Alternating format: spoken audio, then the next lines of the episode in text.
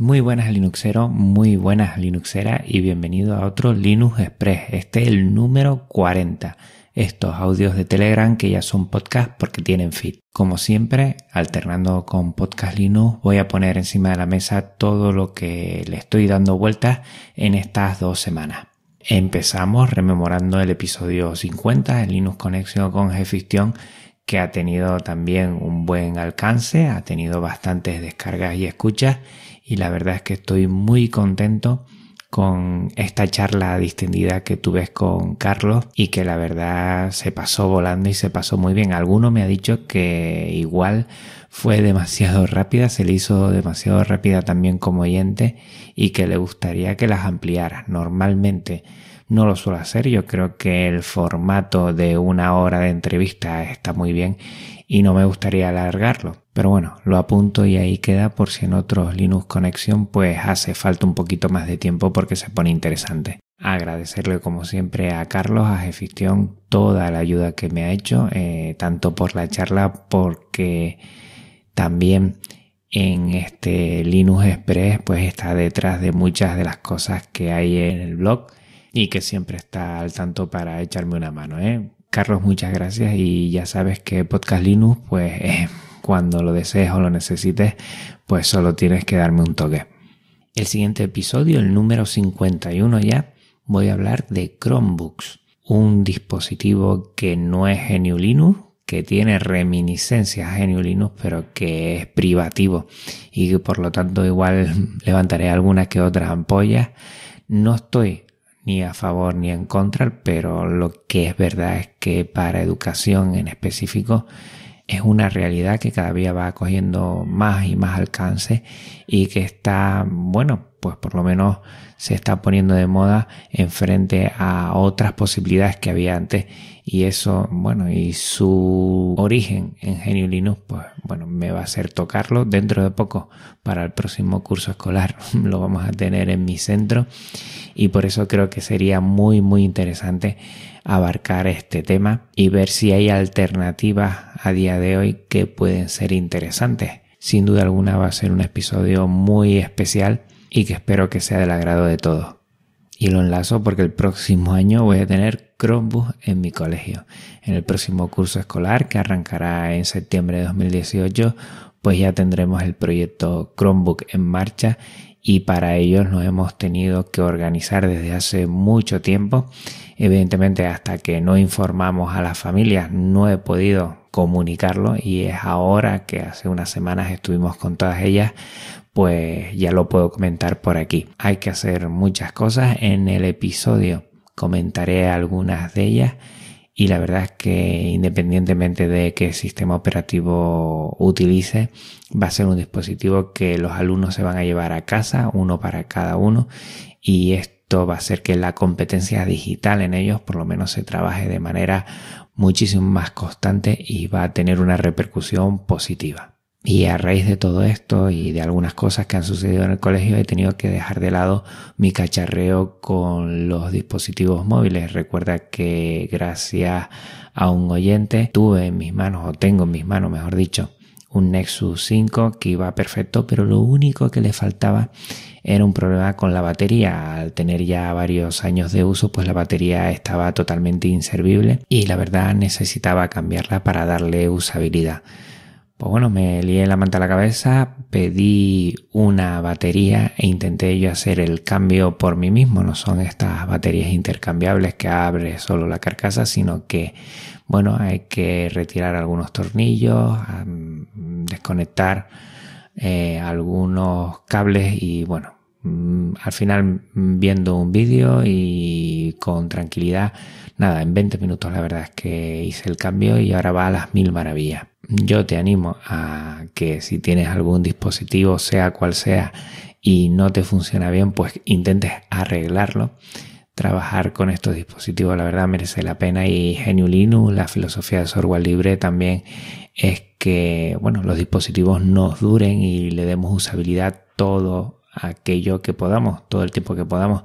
Y por lo tanto, te animo a, buscar por internet y a intentar mm, reparar tus dispositivos porque merecen la menos. Yo tengo aquí un arsenal entre móviles Android y el Nexus 5 que le he puesto Ubuntu Touch con UbuPort y la verdad es que me lo estoy pasando bien. No le he podido dar mucho tiempo en estas últimas semanas porque por temas de trabajo y por algunos otros eventos y la verdad tengo ganas de tener otra vez un poquito de tiempo libre para seguir indagando un poco. Pero la verdad es una gozada coger móviles antiguos instalarle software libre o software de código abierto y ver que funciona tan bien o mejor como antes y que con algún cambio de batería pues puedes rejuvenecerlo sin problema alguno este tema de la obsolescencia programada, este tema del consumismo a mí me toca muy, muy de lleno porque soy un ferviente defensor de las 3R, reducir, reutilizar y reciclar y tenemos que reutilizar estos dispositivos porque están ahí para algo. He comprado carcasas, he comprado baterías, he comprado kits de reparación y todo eso lo he hecho en eBay. La verdad es que hacía muchísimo tiempo que no compraba en eBay y como en Canarias pues hay ciertas restricciones para envío de comercio online, con eBay no he tenido ningún problema. La verdad es que en pocos días, mucho más rápido muchas veces que otros servicios online como puede ser Amazon, pues aquí me han llegado y eso yo lo agradezco mucho. Y aquí voy a abrir un off topic que si quisiera compartirlo por si tú eres una persona que reside en Canarias, en Ceuta o en Melilla o fuera de España resides en alguna localidad ultraperiférica de lo que es tu país. El problema es el siguiente, que es que cada vez que tengo que hacer bueno, algún pedido de algo, pues muchas de las webs cada vez más o muchos de los vendedores eh, niegan la venta de estos productos y así lo hacen explícitamente eh, envíos a Canarias, Ceuta o Melilla. Y a mí eso, bueno, además de, mm, bueno, cabrearme, y sino que se lo cuenten a yo porque todo esto surge ya desde hace mucho tiempo, pero es que hace unos días yo, yo se había realizado unas camisetas y a mí me gustaría también eh, utilizar esa página web para que me las enviaran a Canarias. Pues bueno, empezamos a leer y tienen venta en toda España, venta en Europa, venta en el resto del mundo, pero no hacen venta a Canarias, a Ceuta y Melilla. Eh, bueno, yo me quedé muy asombrado, me quedé estupefacto cómo se puede mandar, bueno, a, a cualquier parte de Asia o a cualquier parte de, no sé, de otro continente y que en la misma España, una web española, no nos envíen a estas tres localizaciones ultraperiféricas, sí, pero que tenemos yo creo que el mismo derecho. Y yo no estoy hablando de que vaya a pagar lo mismo que una persona que esté en Madrid, porque yo lo entiendo, ni que me vaya a venir en el mismo tiempo, que yo lo entiendo pero que se me niegue eso, yo la verdad es que me quedo ya estupefacto. Eh, he creado un hashtag que es envíos Canarias, Ceuta, Melilla, ya. Y con eso lo tienes en las notas del programa. Lo que quiero un poco poner y hacer un poquito de ruido para que no sé si las personas, los políticos, las personas que tengan que ver con este tema de comercio, pues se den cuenta de que esto nos va a crear mucho problema que hay un tema de comercio electrónico en el cual no se puede ir hacia atrás y que yo creo que por encima de todo como parte de un Estado como español yo creo que tengo los mismos derechos de servicios que se dan en el resto del país sinceramente ni más ni menos. Eh, te animo a que cada vez que veas una página web en la que se te niega la posibilidad de comprar por residir en una de estas tres localizaciones, pues pongas el hashtag y te quejes, que es la única forma que nos van a hacer un poquito de caso, si es que nos lo hacen alguna vez, y ver si los políticos ya se ponen la pila y tiran para adelante con este tema, porque estamos anclados en el siglo XX en algunas cosas y esto pues no beneficia a nadie. Sé que tampoco voy a hacer mucho ruido en este sentido, pero algo haremos y algo empezaremos a quejarnos.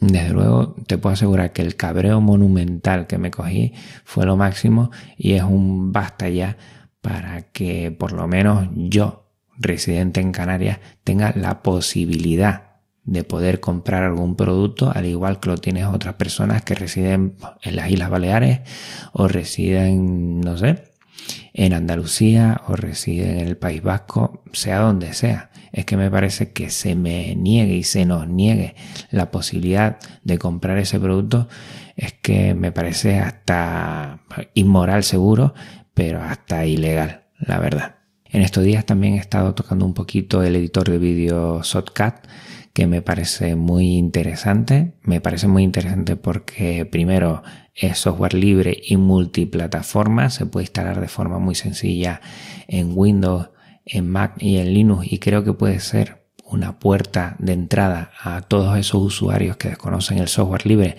pero quieren empezar a probar otras cosas y por qué no por un editor de vídeo que es igual un software que no suele ser muy frecuente dentro de lo que es el software libre y que la verdad funciona. Es muy simple, la verdad que para algunas cosas yo creo que es mejor eh, utilizar Live, pero para todo aquello que queramos hacer mm, de ediciones sencillas, de hacer hasta pequeñas intros, hacer, no sé, cualquier episodio para un canal de YouTube, pues es totalmente válido y estoy pensando hacer algún curso como hice en su momento sobre podcasting sobre este editor de vídeo. Tienes en las notas del programa su página web donde te puedes cargar y puedes mirar bueno, algunos videotutoriales sobre cómo se hace.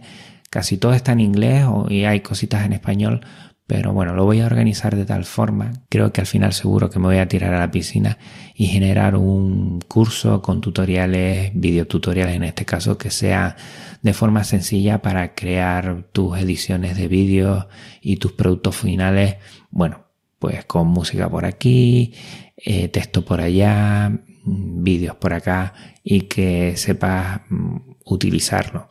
Es muy sencillo y tiene muchas cosas que me gustan. Otra es su robustez, la verdad, que cuesta que se venga bajo el sistema de Shotcut y eso también llamó mucho la atención. Y sobre todo a la hora de exportar, que exporta en una multitud muy muy grande de formatos, o sea que está muy bien. Y por último, animarte a un maratón. Esta vez no va a ser de maratón Linuxero, sino el maratón que está preparando la JPod 18 de Madrid. La JPod prepara para el sábado próximo, el 5 de mayo, pues un podcast en directo, una maratón de 10 horas de duración que servirá para darle impulso a su crowdfunding, que por cierto, yo ya puse mi granito de arena y te invito a que también lo hagas si así lo deseas y en el que nos van a informar de un montón de novedades acerca de este evento. Y además va a contar con la presencia de varios invitados que compartirán micrófono con todos los que estemos escuchando a lo largo de esta jornada pues la verdad merece la pena. Yo siempre he estado muy en sintonía con estas jornadas, con esta JPod. Allí estaré en Madrid el día 5 y 6 de octubre. Animo a toda la gente que pueda estar, que se vayan organizando.